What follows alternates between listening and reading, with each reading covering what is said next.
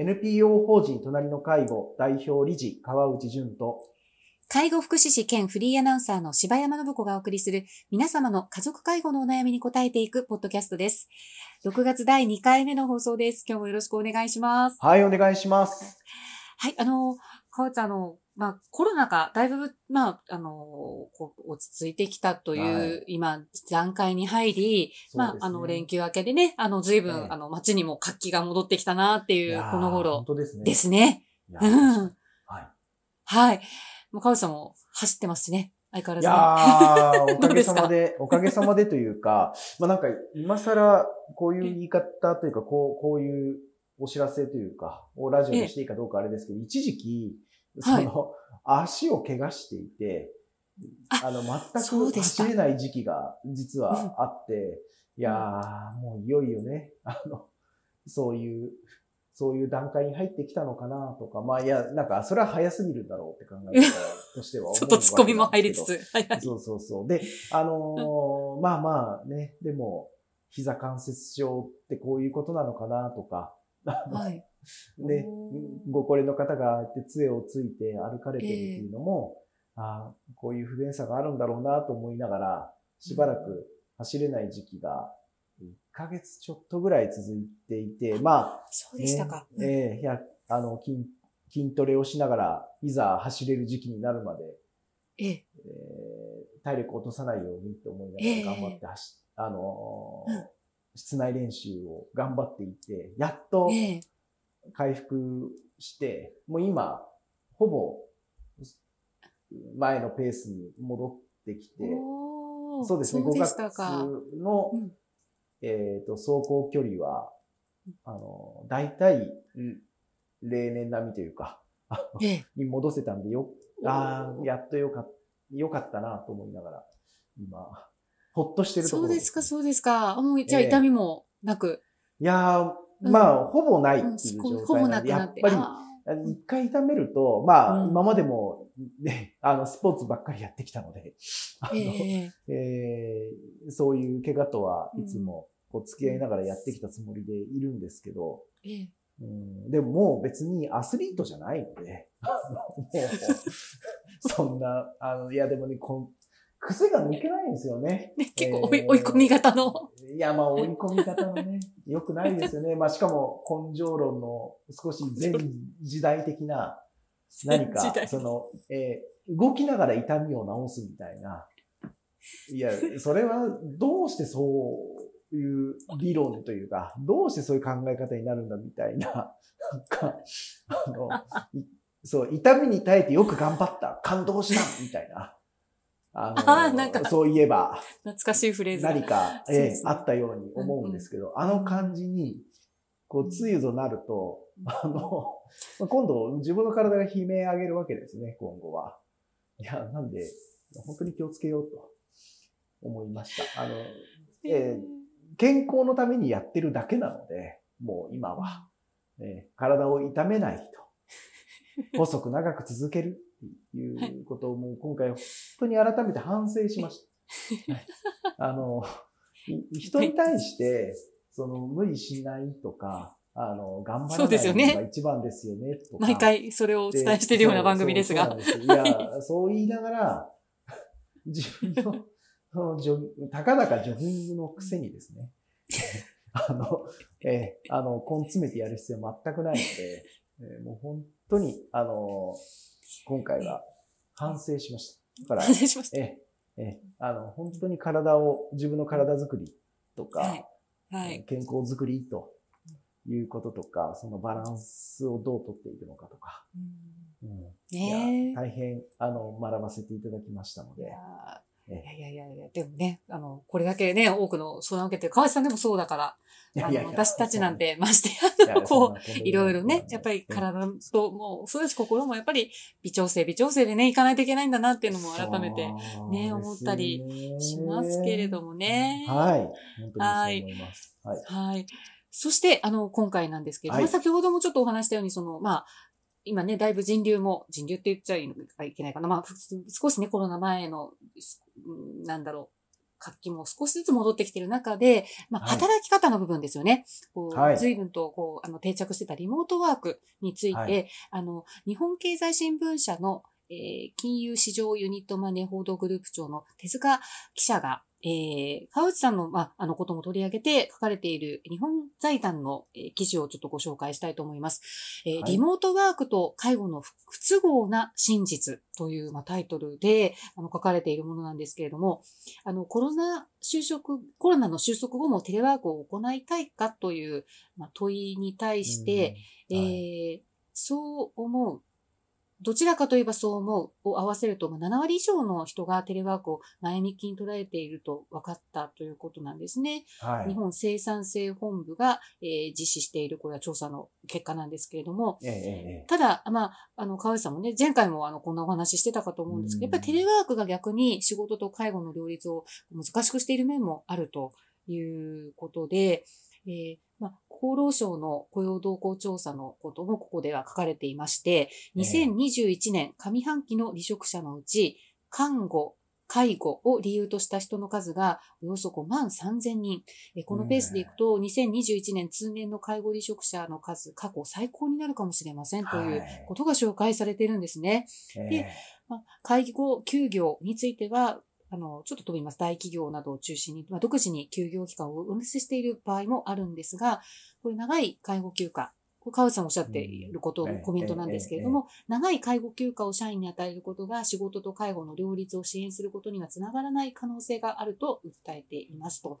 まあ、親を直接介護するっていうことが必ずしも親孝行とは限らないわけですよね。その、どういうこう介護休暇を使っていくか、これはあくまで調整とかそういったところにやっぱり使っていくべきもので、直接の介護をするのは、あの、こう、なんか、まあ、注意した方がいいっていうことを書かれてました。この記事について、あの、川内さんの方からもちょっとお話しいただけますか？そうですね。あの、まず、お伝えしたいのは、おそらく、この2021年度の介護離職者数ですね。はい、2021年 ,1 年の介護離職者数というのは、まあ、ほぼ間違いなく、えー、過去最多の状況になるのは、まあ、間違いないんじゃないかなと考えていて、でで、あの、えー、これいろんな見解があるので、えー、はい、なんともなんですけど、じゃあ、なぜ、テレワークが進んでいったにもかかわらず、介護離職者数が増えたんですか？と。いや、だって、仕事と介護の両立にテレワークは有効だと言われてきたじゃないですか。で、できましたね。ええ思うんですけど、いやいや、そんなことないというのはこの証明じゃないかと思うんです。えーはい、テレワークをしたことによって、親の現実を目の当たりにしすぎれば、不安になるのは当たり前ではないでしょうかと思いますし、えー、テレワークをしながら、えー、親の見守りをして生産性が上がるのでしょうか、えー、むしろ落ちるのが当然ではないかなと思ったときに、よりそのテレワークをすることが離職を後押ししてませんかというのがこの結果からも見えてるんじゃないかなと思うんです。で、まあ、当然にもう一つ大きな要因としては、コロナのこの環境下によって、まあ、感染すれば高齢者の方が重篤化しやすいとい。うのが、はい、もうしっかり報道もされているので、えー、高齢者の方自身が、えー、やはり家の中での閉じこもりがかなり進んでいったことで、はい。えー、どうしても要介護状態になりやすい環境下、はい、そうですね。に陥っていったということも、えー、あの確かにありますと。ますね。で、えー、そこを支えていこうとして、えー、まあ、やはりテレワークというものがあったときに、うん、むしろ、この二つの原因が、えー、介護離職を後押ししていたのだとすれば、ここで、えー、気づいてほしいなと思うんですよね。多くの方が。はい。はい。あの、本当の意味での離職防止本当の意味での両立っていうのは一体何なのかということ。これをですね、あの、ぜひ考えてほしいなと思っていて、えー、まあ今、柴山さんもおっしゃってくださったように、えー、まあね、国も直接介護をするために休暇休業を使ってはいけません。と。い。うことは強く強く訴えながら、でも実態は、残念ながら直接の介護に使われてしまっている現実があったときに、どうやってその従業者一人一人のこの介護に対するリテラシーを、えまだ親が倒れる前から従業者に対して上げていく、リテラシーを高めていくような社員教育を積極的にしていく、そういった企業さんがどう増えていくのかということが、もうここからも私はとても大事じゃないかなと思っていて、いや、やっぱり人の気持ちとして、えー、なんとなく考えていた将来の親の介護みたいなものが、まあ、よく言われますけど、突然来ると。ある日突然親が介護状態になってしまったと。はい、それが、えー、脳梗塞によって、えー、倒れて病院に入院をしたとか、えー、親の地元の交番で親が保護されてしまったとか、うんはい、といったことで急にそこにぶち当たっていく、目の当たりにしていく。はい、と言ったときに、やっぱり全く予備知識がなかったり、こう、リテラシーを持っていなかったりすると、これは大変だと思って、とにかく自分が駆けつけなきゃ。で、最初は有給などで調整しながら、いや、それでも間に合わなくて、じゃあ、休暇取れませんかっていうふうに、介護休暇取れませんかって会社に相談をする。はい。こんな流れになっていくんだと思うんですよね。そうですね。で、会社も、従業者の権利ですので、じゃあ、与えていこうということになるわけなんですけど、こういう、その、なんでしょうね、従業者からの訴えを待って、そしてそこに対して、その訴え通り休暇を与えていくという形では、もう両立支援にはならないのですと。うん、で、えあの、どこか福祉や地域といったものたちが、えー、こういった場面で、えー、積極的に家族も含めて支援をしてくれますかと。または、えー、元気なうちから、えー、私たち社会全体に対して福祉教育を提供ししてくれると。各地域がやってくれますかというと、正直これ難しいですと。そうですね。ええ。ー、で言うと、私は今、この働く世代イコール、その親が倒れた時の対応を取っていく、その30代から50代のこの働く世代の人たちが、唯一共通で所属しているコミュニティである働く場、職場ですね。が、唯一この方々に親が元気なうちからその介護の情報を発信できる役割を担えるんじゃないかなと思っていて。ああ、そうですね。他の誰かはやってくれません。今現実はそうです。残念ですけど。えー、皆さん自身も自分の働き方というか自分の生活の中で、えー、イメージしていただいても構わないかなと思うんですけど、じゃあ自分の地域の福祉がどうなっているのかって情報が入ってくるでしょうかとか、まあ、または親が住んでる場所の地域の福祉の状態、介護の、制度というか、どんな、えーはい、事業者たちがいてとか、どんな風な特色を持って支援をしているのかみたいなこととか、えー、まあ、ちょっと嫌な言い方しますけど、じゃあ、あその介護保険計画みたいなものですかね。はい。そういったものが、あの、情報としてキャッチしながら、じゃあ自分の親がそうなった時にはこういうとこにうまく支えてもらいましょうみたいなこと普通考えないですよ。そうですね。で、でも、何かあってからっていうね。そうそうそうなんです。でも、ね、何かあってからだとさっきのような流れになるわけなので、うん、どうしてもそうですね。ねだとしたら、やっぱり親が元気なうちからの、お介護教育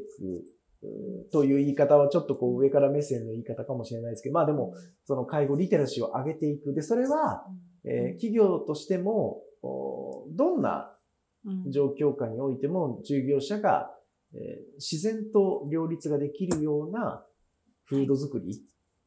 につなげることができるので、で、えー、実はこれって、えー、介護をダイバーシティのテーマのうちの一つというふうに考えていくと、はい、えーと、いろんな制限を持ちながら働いていく方々というのは、これからこの多様性を受け入れていく社会の中で、どうしたって重要になってくるわけなんですよね。で、その多様性とかダイバーシティとかっていうものを、こう、体験的に理解をするという意味では、私、介護ってとっても大事なテーマだと、わかりやすいテーマだと思っていて、えなので、あのー、本当の意味で、まあよく企業さんのその、うん、成長戦略の中に、その、はい、ダイバーシティを理解することで、組織変革をしていったり、新しい価値を生み出していこうとか、っていう発信がやはりあるわけなんですけど、うん、本当に、そのような成長を狙われているのであれば、介護をどの社員でも両立ができる体制を取っていくことは、これもう逃げられない必須なテーマではなかろうかと思うので、ええ、特にこの国のね、本当に今の実情ですよね。あそうですね。えー、はい。なので、この、えー、介護離職者が一気に増えた、テレワークが促進されたのに増えた。はい。この事実を、ええー、どうか、あの、企業の人事労務のご担当の方もそうですし、また、その、働きながら介護をする、またはそれに対して不安を覚えていらっしゃる方、一人一人も、ぜひこの事象について、ご一行いただけるとありがたいな、と思ってます。はい。はい。そうですね。ええ。今ちょっとそのことを考えるときに、やっぱりこう向き合い、直面しすぎるっていうことですかね。うん、そうですね。そのことによって。えー、そうですよね。あの、親が老いていく姿、うん、できなくなっていく姿を直視しすぎ、うん、あ、直視、そう、直視すぎ、はい、うん。不安になるのは当然で、でも、それを直視することが本当に寄り添うことなのかとか、うん、えー、と本当に向き合うことなのか、うん、というのは、うん、やはり考える必要があるんではないかと。あの、本当のその人は別に脳梗塞になったその人でもなければ、認知症になったその人でもないわけですと。うん、なので、その、できなくなったことばかりに、着目してしまうのも、これもまた、あの、元気だった時のその人を知っている家族だからこそ、陥りがちな視点だと思うので、だとすると、やはり家族だけで、そのできなくなったことに直視していくのではなくて、いろんな人の手を借りながら、本当にその人が今やりたいこと、確かにいろんな制限が出てきたかもしれないけれども、でも、どうやって明日、一日を楽しく過ごしていくのか、とか、その方自身のやりがいを持って、生きがいを持って生活していくのか、というようなことを、こう、専門職も含めて一緒に考えていけるといいんじゃないかなと思うんですけど、でも、それが休暇、休業、テレワークなどで家族の中で抱え込んでいってしまうと、はい、そのいろんな客観的な視点を得る機会、チャンスをむしろ失う可能性があるということ。うん、で、それが、まあ、あの、ちょっと厳しい言い方ですけど、えー、企業が、えー、働き方改革や従業者の支援という名のもとに、うん、えーこういった制度を拡充していくことが、家庭の中での介護を促進させる、介護の抱え込みを促進させるリスクがあるんだと